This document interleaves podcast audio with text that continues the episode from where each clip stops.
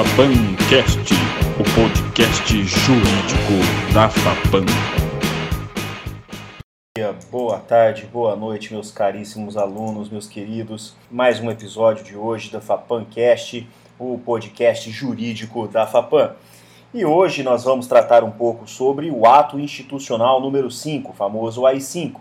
O que foi o seu histórico, quais os seus direitos retirados, qual foi o contrassenso nas manifestações políticas que nós tivemos atualmente e especificamente uma evolução histórica do habeas corpus e de suas medidas. Comigo, para este bate-papo maravilhoso de hoje, temos aqui comigo a professora Juliana e o professor Felipe. Sejam muito bem-vindos. Olá, amigos da FAPAM, prezados alunos, essa semana fui convidada pelo professor Alessio e pelo professor Felipe para fazer parte de mais um episódio né, do FAPANcast, do podcast jurídico da FAPAM. E inicialmente, antes da gente começar o nosso bate-papo propriamente dito, que é de um tema muito bacana, muito legal, principalmente tendo em vista as situações que o país tem enfrentado nessas últimas semanas semanas de muita turbulência política, de diversas manifestações e uma pandemia no meio disso tudo. E antes da gente iniciar o nosso tema, né, que vai o nosso tema que será sobre o AI-5, eu gostaria de agradecer o convite feito pelos professores Alessio e professor Felipe. Gostaria também de parabenizar os professores por essa brilhante iniciativa do FAPANcast, que com certeza vai perdurar aí por um bom tempo. É uma iniciativa que já rendeu bons frutos e que continuará rendendo sem dúvida alguma.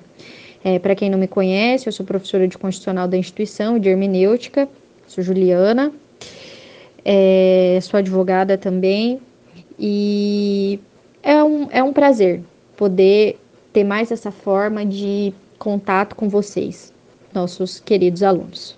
Muito bem, meus alunos da FAPAM, aqui quem fala é o professor Felipe. Uma honra estar com vocês a qualquer hora, em qualquer dia, em qualquer lugar, em mais um episódio do nosso FAPANcast, o podcast jurídico da Faculdade do Pantanal em Cáceres. Hoje, uh, com meus grandes amigos, grandes professores, professor Alessio e professora Juliana, discutindo mais do que direito, liberdades. É, agradeço as nobres colocações dos nobres colegas, muito obrigado por tudo. É, sem mais delongas, vamos então dar início às nossas discussões né, do dia de hoje, do nosso episódio de hoje. E queria pedir aí, professora Juliana, para que você é, falasse um pouco sobre o AI-5, é, a sua funcionalidade dentro do direito constitucional, ou seja, qual foi a ideia, o que foi o AI-5? Então, pessoal, para a gente compreender o que foi o AI-5, que famoso AI-5, que tem sido pedido em algumas manifestações, pessoas comparecem a essas manifestações nesse mês de abril com cartazes requerendo o novo AI-5, requerendo uma, um fechamento do Congresso, do STF, uma intervenção militar. É importante a gente entender, para a gente compreender o que foi o AI-5, um, o contexto macro que o AI-5 surgiu. Primeiro de tudo, AI-5 significa ato institucional número 5. Atos institucionais foram atos realizados pelo presidente da, pelos presidentes da República no regime militar, que instituíram novas, nova, um novo ordenamento jurídico, digamos assim. E o primeiro deles foi o ato institucional número 1. Então, a gente tem que ter, claro, que em 31 de março de 64 ocorre no Brasil um golpe militar. João Goulart, que era o presidente da época do país, ele sai do Brasil. O cargo de presidente é declarado vago quem assume temporariamente é o presidente da Câmara. E aí, em 9 de abril de 64, nós temos o ato institucional número 1. O ato institucional número 1, o primeiro ato institucional que a ditadura militar fez, ele surgiu se intitulando, foi intitulado pelos militares como um ato do poder constituinte originário, que foi, e esse poder constituinte originado foi estabelecido por meio de uma revolução vitoriosa. Os militares chamavam o, o ato institucional número 1 e o golpe militar de 64 de revolução vitoriosa. E o que o AI1 previu, antes de tudo? nós tínhamos antes da vigência do AI-1 e antes do início do golpe militar no Brasil, a Constituição de 46, que era uma Constituição normal. E aí, o ato institucional número 1, ele vem justamente para se pôr como esse novo, como esse novo ato constitucional do, do país, e ele vem formalizando o golpe militar, formalizando a ditadura militar. Por meio do AI-1 já foi estabelecido eleição indireta para presidente da República, ou seja, o presidente não seria escolhido por nós, pelos eleitores à época, seria escolhido pelo próprio Congresso Nacional. O ato institucional número 1 permitiu a demissão, a dispensa e a aposentadoria compulsória de servidores civis e militares que se colocassem contra o regime democrático à época e contra a segurança nacional. Para se fazer essas demissões, essas dispensas e essas aposentadorias, não era necessário nenhum procedimento administrativo ou judicial prévio, não caberia recurso para reapreciação judicial dessas demissões, dessas aposentadorias e desses afastamentos desses servidores. Era um ato totalmente arbitrário em que qualquer servidor, tanto do judiciário quanto civil quanto militar, que se colocasse contra o, o regime militar era tirado de jogo. E nisso, também com o AI1, nós tivemos cassação de direitos políticos, mandatos foram cassados, direito de voto de pessoas foram cassadas, já no ato institucional número 1. E o regime já começou a mostrar as suas garras, né? Tivemos vários embates com o movimento estudantil da época, com lideranças da, da Igreja Católica, e já começou a ocorrer tortura, desaparecimento de pessoas, prisão prisões arbitrárias, prisões ilegais, tudo isso durante o AI-1, porque o AI-1 foi justamente a institucionalização a, do golpe militar no Brasil. Nós tivemos o golpe e aí o ato institucional número 1 ele vem como o novo poder constituinte originário, como um novo documento constitucional e aí a Constituição de 46, que era a Constituição da época, só seria válida, só seria útil no que ela não contrariasse o ato institucional número 1. E após o AI-1, nós tivemos uma série de atos institucionais elaborados pelo regime militar para resolver situações jurídicas constitucionais que surgiam, porque eles não tinham uma nova Constituição, que seria feita de acordo com o que eles acreditavam correto. E aí eles faziam esses atos institucionais, em que cada vez mais direitos eram retirados, cada vez mais o, os direitos e as garantias fundamentais eram subtraídos da população. E aí nós tivemos o ato institucional número 2, que extinguiu o partido político. O Brasil passou a, só, a ter só dois partidos políticos, que era o MDB, que era uma suposta oposição, totalmente controlada pelo regime, e o Arena. A eleição para presidente se tornou definitivamente indireta, o presidente poderia determinar recesso do Congresso Nacional, o STF foi ampliado de 11 ministros para 16, acrescentaram-se cinco ministros no STF, justamente para poder ter um controle maior sobre, a, sobre as decisões jurídicas realizadas pelo STF. No, no ato institucional número 3, que vem em seguida, passou a ter eleição indireta para governador, porque a eleição para governador até então era uma eleição direta, né? ou seja, eleições que os eleitores votavam e escolhiam os seus governadores, só que alguns estados, como o estado da Guanabara, que é o antigo estado do Rio de Janeiro, elegeu governador que era contrário aos interesses do regime, e aí, para acabar com esse problema, passou a ter eleição indireta para governador também. E aí, com o ato institucional número 4, nós tivemos uma nova Assembleia Constituinte, porque estava uma bagunça. A Constituição de 46, ela era ela vigorava somente no que ela não contrariasse os atos institucionais. E aí nós passamos a ter no Brasil atos institucionais e a Constituição. Mas os atos institucionais eles eram mais fortes e prevaleciam, estavam acima da Constituição. Então, para acabar com essa bagunça, os militares resolvem, por meio do ato institucional número 4, convocar uma nova Assembleia Constituinte e elaborar uma nova Constituição, que foi a Constituição de 1967, que era uma Constituição que até tinha uma fachada liberal. Havia uma, um capítulo prevendo direitos e garantias fundamentais, inclusive um, um, um dispositivo constitucional específico que previa o direito à garantia da integridade dos presos, o que é um total contrassenso dentro do que foi, do que significou o regime militar no país, que presos eram torturados, forçados a saírem do país, é, desapareciam né, dessas prisões, muitos presos desapareceram, várias pessoas foram desaparecidas, torturas, prisões ilegais, arbitrárias, mas a Constituição previa ali um, um, um dispositivo prevendo essa possibilidade, essa, essa garantia de integridade aos presos. Então vocês percebam que os atos institucionais elaborados pela, pela ditadura militar, eles foram vários, e o AI-5 foi um, um deles. Só que o AI-5 foi o mais duro de todos eles. O AI-5 ele vem em 13 de dezembro de 68, após a Constituição, após a, após a Constituição de 67, já o presidente aqui era o presidente Costa e Silva e ele vem para endurecer mais ainda o que já estava o que já estava muito endurecido.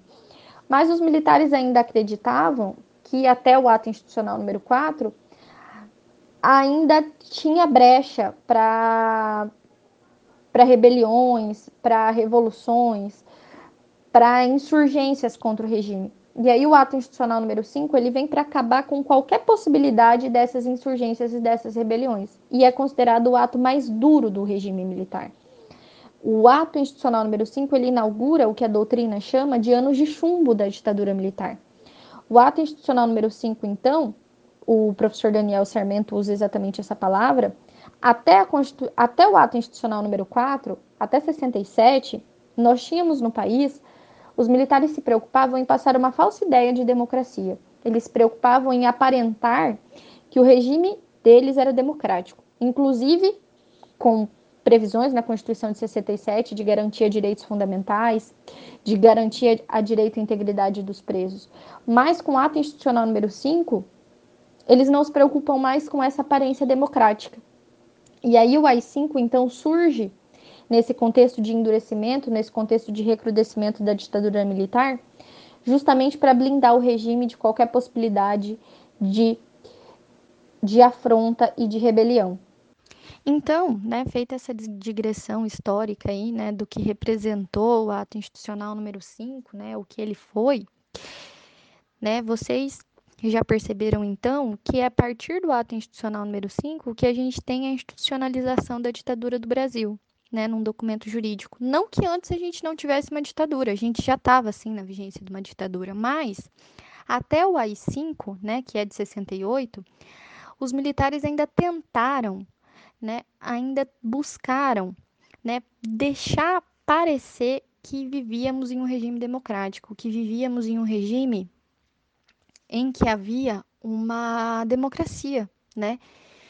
A Constituição de 67 previa vários direitos e garantias fundamentais, né? A gente tinha dois partidos políticos, então os militares tinham essa preocupação em parecer ser democráticos, mas com a AI-5 essa preocupação foi embora, né? A intenção deles realmente foi endurecer o regime para acabar com qualquer possibilidade, qualquer é, qualquer ideia, né, de um regime que fosse contrário ao que se buscava na época. Então a gente tem né, o AI-5. O AI-5, pessoal, ele permitiu que o Congresso fosse fechado por tempo indeterminado, e aqui é importante dizer que esse recesso do Congresso Nacional né, e das Assembleias Legislativas durou até 1969, né? O Congresso só é, vem desse recesso em 1969, então ficou mais de um ano aí em recesso. O AI-5 também permitiu que os prefeitos, né, é, das capitais seriam escolhidos pelos governadores e dos municípios pelo presidente, porque representava né, a escolha dos prefeitos uma, é, uma, um assunto de interesse nacional o poder executivo fica muito mais forte. O poder executivo, com essa ausência, com esse recesso do Congresso, quem fez a atividade legislativa no Brasil foi o poder executivo. Né? Então, fica cada vez mais nítido uma ditadura. É, o AI-5 permitiu também a suspensão a cassação né, de direitos políticos por, pelo prazo de 10 anos, né, e também a cassação de mandatos. E essa cassação de direitos políticos e de mandatos não era apreciado judicialmente, não poderia a pessoa recorrer judicialmente disso. O direito político era cassado, né? O mandato era cassado e ficava por isso mesmo, né? E junto com essa cassação dos direitos políticos, o AI-5 ainda previa, né, que a suspensão dos direitos políticos implicava também na proibição de manifestações né, sobre qualquer assunto político e ainda podia impor restrições à liberdade de ir e vir dos cidadãos, da liberdade de locomoção. As garantias da magistratura de vitaliciedade, de inamovibilidade, de redutibilidade de subsídios foram também suspensas. Né? O presidente podia demitir juízes, podia remover juízes, podia aposentar compulsoriamente juízes, colocá-los à disponibilidade, sem que houvesse qualquer qualquer é, procedimento judicial, qualquer possibilidade de recurso, né? Foi também autorizada a censura, né? A, a possibilidade de reuniões e associações também foram suspensas durante o período do AI-5. Tudo isso o AI-5 permitia, né? E nós tivemos então, por meio do AI-5, a institucionalização da ditadura né, vocês percebam que olha o tanto de direitos e garantias fundamentais que foram retirados no AI-5. As pessoas não podiam se manifestar para é, comentar sobre assuntos políticos, para fazer manifestações políticas. As pessoas perderam o direito fundamental de liberdade de associação, né? Os juízes perderam as suas garantias institucionais, as, as, garantias institucionais da magistratura. Meus alunos aí do terceiro semestre que estudaram e viram a importância das garantias institucionais dos juízes foi suspensa, né? Mandatos parlamentares foram cassados, direitos políticos foram cassados. A gente teve uma varredura, né, no país. As prisões, as torturas aumentaram muito mais. Então vocês percebam o quanto foi ruim, ruim para uma história de democracia de um país, a gente ter um ato institucional número 5, né? Direitos tão claros, né? A própria possibilidade de se ir em uma manifestação, discutir sobre política, questionar o regime militar, foi acabada, né? Foi retirada das pessoas. Então vocês percebam o quanto a gente teve de prejuízo no AI-5, o quanto o AI-5 foi ruim. Né? Nessa época foi permitida censura, censura artística. Vários artistas do nosso país foram exilados. O AI-5 também permitiu né, com isso, né, com essa cassação de juízes, nós tivemos a saída de três ministros do STF. Três ministros do STF foram cassados, né? Universidades foram tiveram vários professores, reitores demitidos porque se poderia, né, demitir é, servidores públicos que atentassem contra o regime.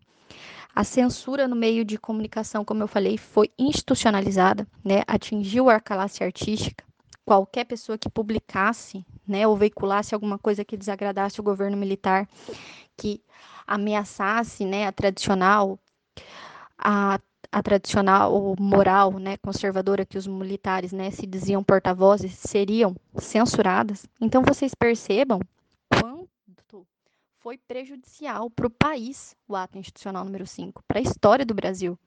Mancha a história da democracia brasileira, é um capítulo muito triste da história constitucional brasileira, o ato institucional número 5, porque vocês percebam como ele foi prejudicial, quanta coisa ruim veio por meio dele. Né? Então, assim, é... o AI-5 foi uma, um rompimento né, em tudo que o Brasil busca hoje. Né? Por isso que é tão, é tão criticado por quem realmente conhece o que, o que aconteceu e o que se buscou no ato institucional número 5. Pois é, professora. É, e depois de toda essa construção histórica, essa construção de retirada de direitos, de cerceamento de liberdades, é, ainda temos algumas pessoas que defendem essa volta do ato institucional número 5, do AI-5. Temos algumas pessoas que, é, por ausência talvez de conhecimento, é, postulam por a volta de algo que restringe exatamente o direito dessas pessoas de poder postular esse algo, não é? Quando nós falamos aí no AI-5, que eu acho interessante, é que a população massificada, quando faz esse pedido de retorno de ditadura ou de AI-5 de forma é, esdrúxula e ridícula, nós podemos observar também que elas pedem para que volte exatamente que, que, algo que lhes retire o direito de querer, de desejar, não é isso? O que, que, a, que, que a senhora acha sobre isso? Então, feito tudo isso, né, professora Alessia, eu acho que é feito todo esse, esse passeio aí, acho que é importante, né? Antes de tudo, a gente tem em mente em como é contraditório se comparecer a uma manifestação, né, e pedir um novo AI-5, né? É extremamente contraditório. Porque vocês percebam que no AI-5 manifestações políticas eram proibidas. Tinha censura no Brasil, né? É, direitos políticos eram caçados, direito de liberdade, direito de ir e vir poder, poderia e foi restringido, né? Direito de se reunir, né, em associações e reuniões também foi impedido, né? Juízes que tentassem buscar, né, lutar contra a corrupção do sistema militar, que não se enganem, tivemos corrupção no sistema militar e muito, não poderiam investigar. Então vocês percebam como é contrassenso, como é contraditório se comparecer a uma manifestação no âmbito de uma democracia com um cartaz, né, pedindo um novo AI-5. Né, não faz o mínimo sentido, lógico, porque se um AI-5 vem, né, esse direito de manifestar que a gente é é, tão comum, tão banal para a gente, né? Pegar e ir às ruas e se manifestar e pedir um país mais justo e pedir um país com menos corrupção. O quanto isso seria impossível dentro de uma vigência de um ato institucional número 5, né? Acontece que eu falo que o Brasil é um país que não gosta de história, né? O brasileiro tem um pouco disso, de não gostar de estudar história, porque é muito simples no estudo da história, a gente vê o quanto o AI-5 foi ruim, né? E o quanto é, dentro da, de um novo AI-5, esse direito de manifestação seria extremamente prejudicado. Não existiria, na verdade, né? Quem fosse se manifestar, com certeza seria preso, torturado, né? Inclusive desaparecido porque mesmo que na vigência do AI-5 a gente não tivesse uma institucionalização da tortura, né, e das prisões ilegais, durante o período, né, a partir do período do AI-5 e daí para frente do início dos anos de chumbo da ditadura, foi o que mais, mais ocorreu no país. Né? Se alguém tiver interesse em entender mais sobre o assunto, sobre a tortura no regime militar, procurem os arquivos da Arquidiocese de São Paulo. Tem muita coisa legal sobre a tortura, o desaparecimento forçado de pessoas.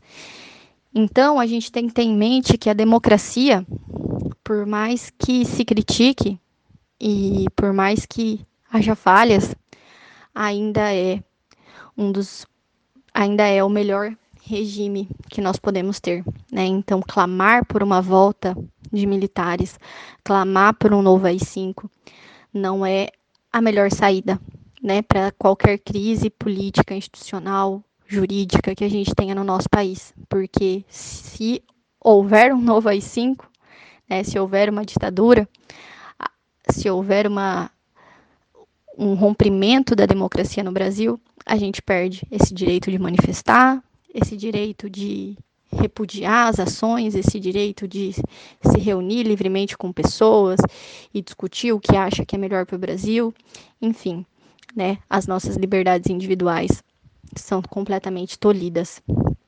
Então, o que eu acho que é importante a gente ter em mente é que o período da ditadura militar e o período do a partir da vigência do AI-5, nós vivemos períodos horríveis, né, na história do nosso país. É uma mancha na história democrática do nosso país, é uma mancha na nossa democracia, né, e que não deve voltar a se repetir. Então, acho que o intuito aqui do nosso podcast era esse. E eu conto aí com a participação de vocês, com o retorno de vocês, para que a gente é, continue lutando sempre por uma democracia no nosso país. Muito obrigado, professora Juliana. Agradeço as palavras. Acho que isso vai fazer com que nossos alunos, nossos ouvintes, especialmente, todos os nossos ouvintes, consigam perceber o tamanho da problemática que nós estamos enfrentando e o contrassenso existente aí por parte da massificação da população em massa. É, eu aproveito esse gancho aqui para falar um pouco, professor Felipe, peço a vênia, e podemos falar um pouco mais, então, quando eu falo em HC, quando eu falo, desculpa, em, ato institucional número 5, é essa ideia exatamente dos, dos cerceamentos de liberdades. Dentre elas, a liberdade de ir e vir, né, professor, é, professores? E aí eu consigo imaginar a ideia desse cerceamento, inclusive, que houve né, no ato institucional número 5, da possibilidade de habeas corpus, esse direito aí constitucionalmente garantido hoje. É, professor Felipe, gostaria que você, se possível, pudesse nos dar uma breve explanação aí do que vem a ser o habeas corpus, ou seu conceito, seus fundamentos. Bom, seguindo a ideia da professora Juliana, muito bem explicada, explicitada aqui, acho importante falarmos um pouco também sobre uh, um remédio constitucional, uma garantia fundamental, que é o habeas corpus. Habeas corpus, que em uma tradução literal significa tome o corpo, tome o corpo. E só essa tradução já nos dá ideia da importância do instituto, da relevância do instituto. Uh, note, tomar o corpo significava uh, levar aquele detido, levar aquele uh, cativo até o seu julgador, até o tribunal, até a corte, apresentá-lo à corte. Aquele que estava detido, aquele que estava restrito seria levado à corte e apresentado para que o seu caso, né, ele detido e o seu caso fossem então julgados. Não é? Então, essa é a importância do Instituto já dentro uh, da sua uh, ideia etimológica. Não é? Bom, e a, a, estrutura histórica do Instituto também é extremamente relevante. É, se tem uma noção uh, de algo muito próximo já no processo romano, né? de ideias uh, parecidas com a estruturação do habeas corpus já no processo romano. Mas uh, o habeas corpus, tal qual esse viés moderno que temos nele, dele, uh, algo parecido com o que temos hoje, é, acontece, eclode a partir de 1215 na Magna Carta do rei João Sem Terra. Então veja a origem histórica, uh, quão importante do Instituto Habeas Corpus, em 1215, então, é que surge, uh, primeiros relatos sobre essa ideia uh, moderna que nós temos uh, do habeas corpus. E aí no Brasil, em 1832, no Código de Processo Criminal, uh, é a primeira referência sobre habeas corpus. 1832, o habeas corpus surge no Brasil e ganha status constitucional apenas em 1891. Ele é alçado à Constituição uh, em 1891 no Brasil, ganhando então status uh, como esse remédio não é, constitucional apenas em 1891. Atualmente, o habeas corpus encontra-se disciplinado no artigo 5 inciso 68 da Constituição Federal e no artigo 647 do Código de Processo Penal. No Código de Processo Penal, o habeas corpus eh, está capitulado no título dos recursos. Né? Então, aquele que olha de maneira desapercebida em um primeiro momento uh, entende que o habeas corpus é um recurso, mas isso não é verdade. Né? Então há um, aí uma falha uh, de estruturação da legislação, de técnica na legislação brasileira, no Código de Processo Penal, porque traz o habeas corpus uh, como se fosse um recurso e ele não o é. O habeas corpus é uma ação uh, penal popular, não é de impugnação, uma ação penal popular de impugnação e que visa a tutela, não é a proteção da liberdade de locomoção, do direito de locomoção. Essa é a ideia. Veja, né? veja a evolução daquela ideia de tomar o corpo, de levar o corpo até a, a corte. O habeas corpus hoje tem uma estruturação de uh, proteção ao direito de locomoção. Beleza? Então temos que verificar essa situação uh, para não confundirmos e lembrar sempre: não é não se trata de um recurso. Professor Felipe, e seria interessante, eu acho que nós falarmos pelo menos aí rapidamente sobre as espécies desse habeas corpus. Ainda que de maneira superficial, acho importante tratarmos das espécies de habeas corpus. É claro que aqui num episódio de podcast, né, o tempo é muito exíguo para aprofundarmos na questão, mas é importante falarmos alguma coisa sobre isso. Bom, basicamente o habeas corpus se divide em duas grandes espécies, o habeas corpus liberatório ou repressivo e o habeas corpus preventivo. Então, liberatório e repressivo, ou, ou repressivo, e o habeas corpus preventivo.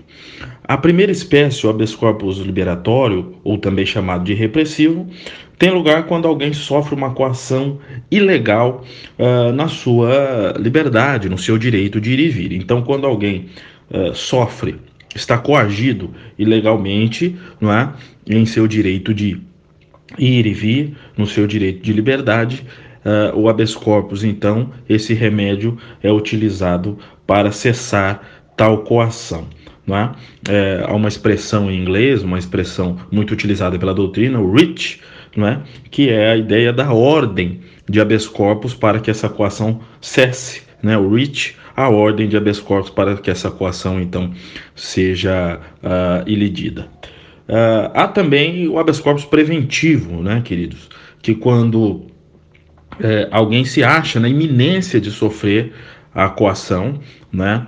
Alguém se acha na iminência de ter sua liberdade restrita, veja, um fundado receio, a pessoa ainda não, não tem sua liberdade restrita, esse paciente não tem a sua liberdade restrita, mas há um fundado receio de que terá.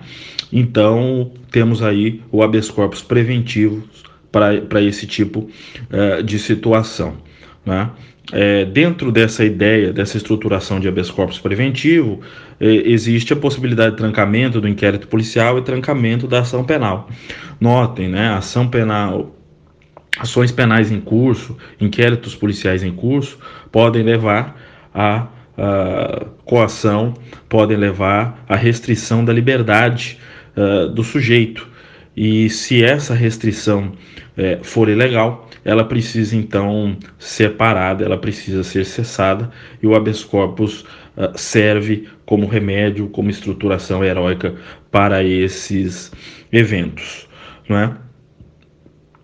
Existe também aquele a possibilidade de habeas corpus para aquele que tem um mandado de prisão, mas ainda não foi uh, preso, né? o mandado de prisão ainda não foi efetivado.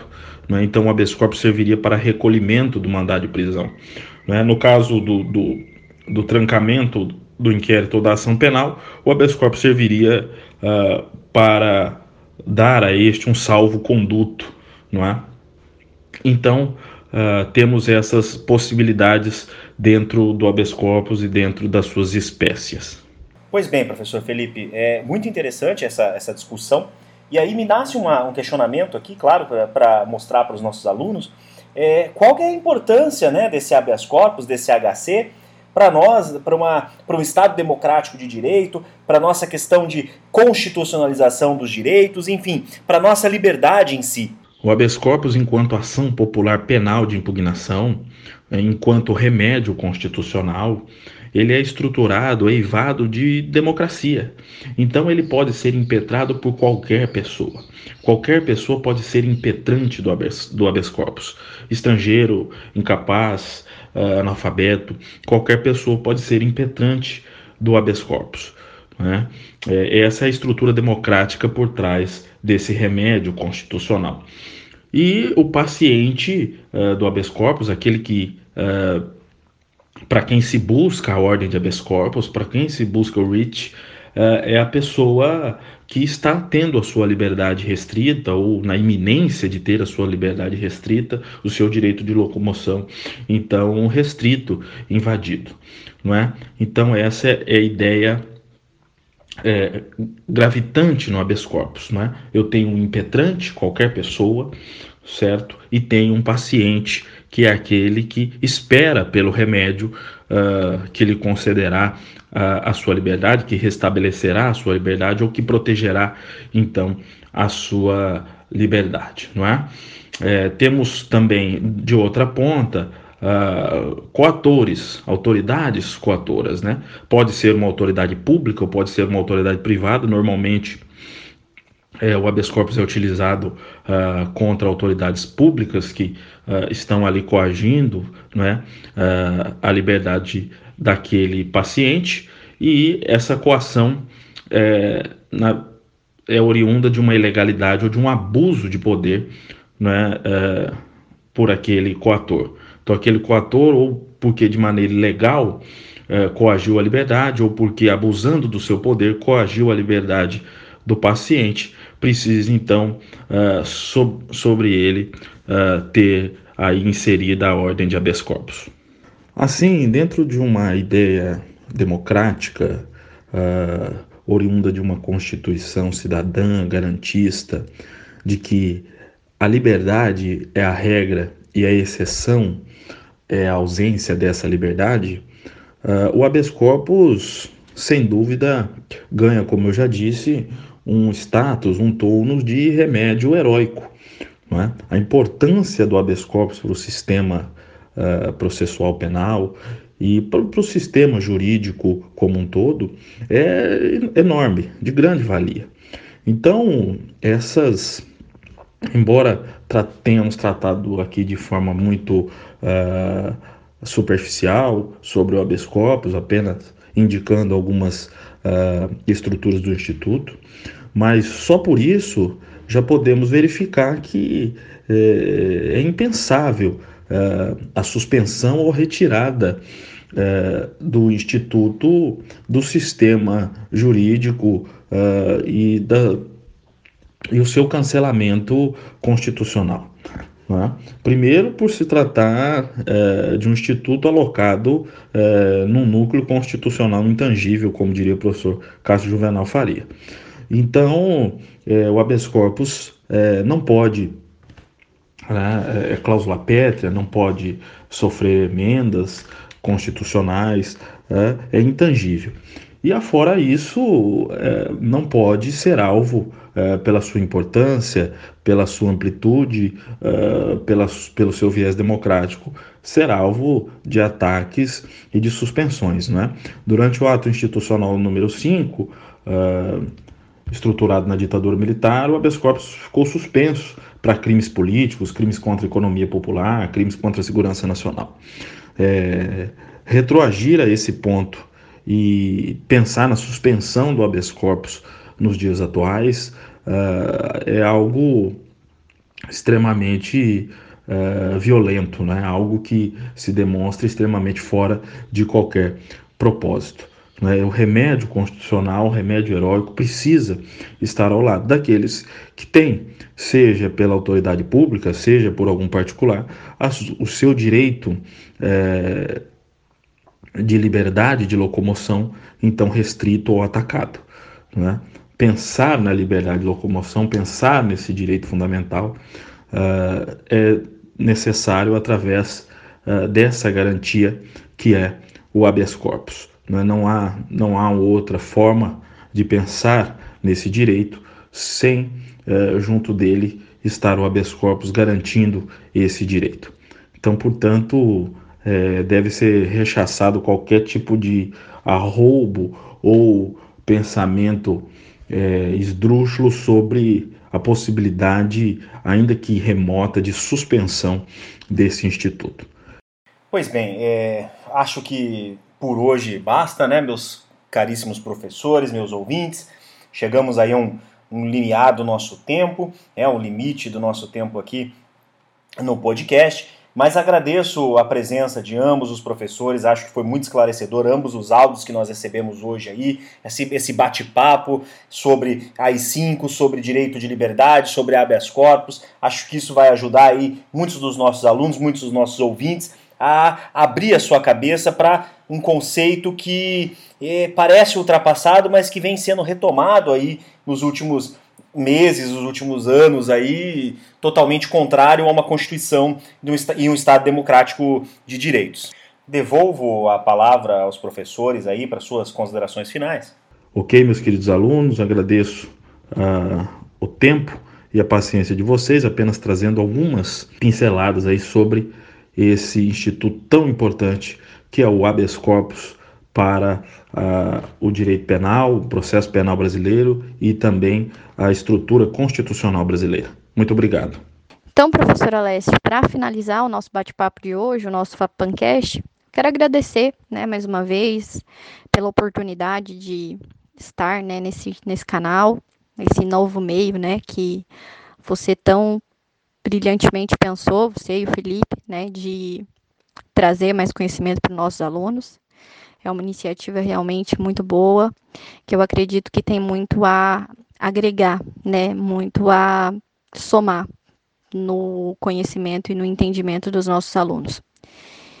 E é isso então, né? Obrigada pessoal aí que acompanhou, obrigada professora Alessia pela oportunidade da conversa e qualquer dúvida que vocês tiverem, eu sigo à disposição para saná-las, né?